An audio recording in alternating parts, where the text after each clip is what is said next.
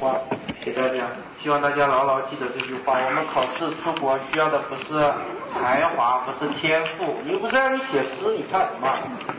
考的是毅力和体力，是吧？牢牢记住这两句口话，每个人都能拿到成功的彼岸，是吧？希望大家能够拿到成功的彼岸。这两句话，一个是不怕苦，吃苦半辈子；怕吃苦，吃苦一辈子，是吧？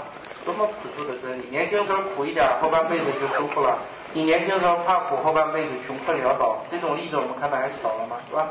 还有一句话就是，失败只有一种，就是半途而废，是吧？牢牢记得这两句话，每个人都能拿到成功的钱。希望大家都能获得成功。谢谢大家。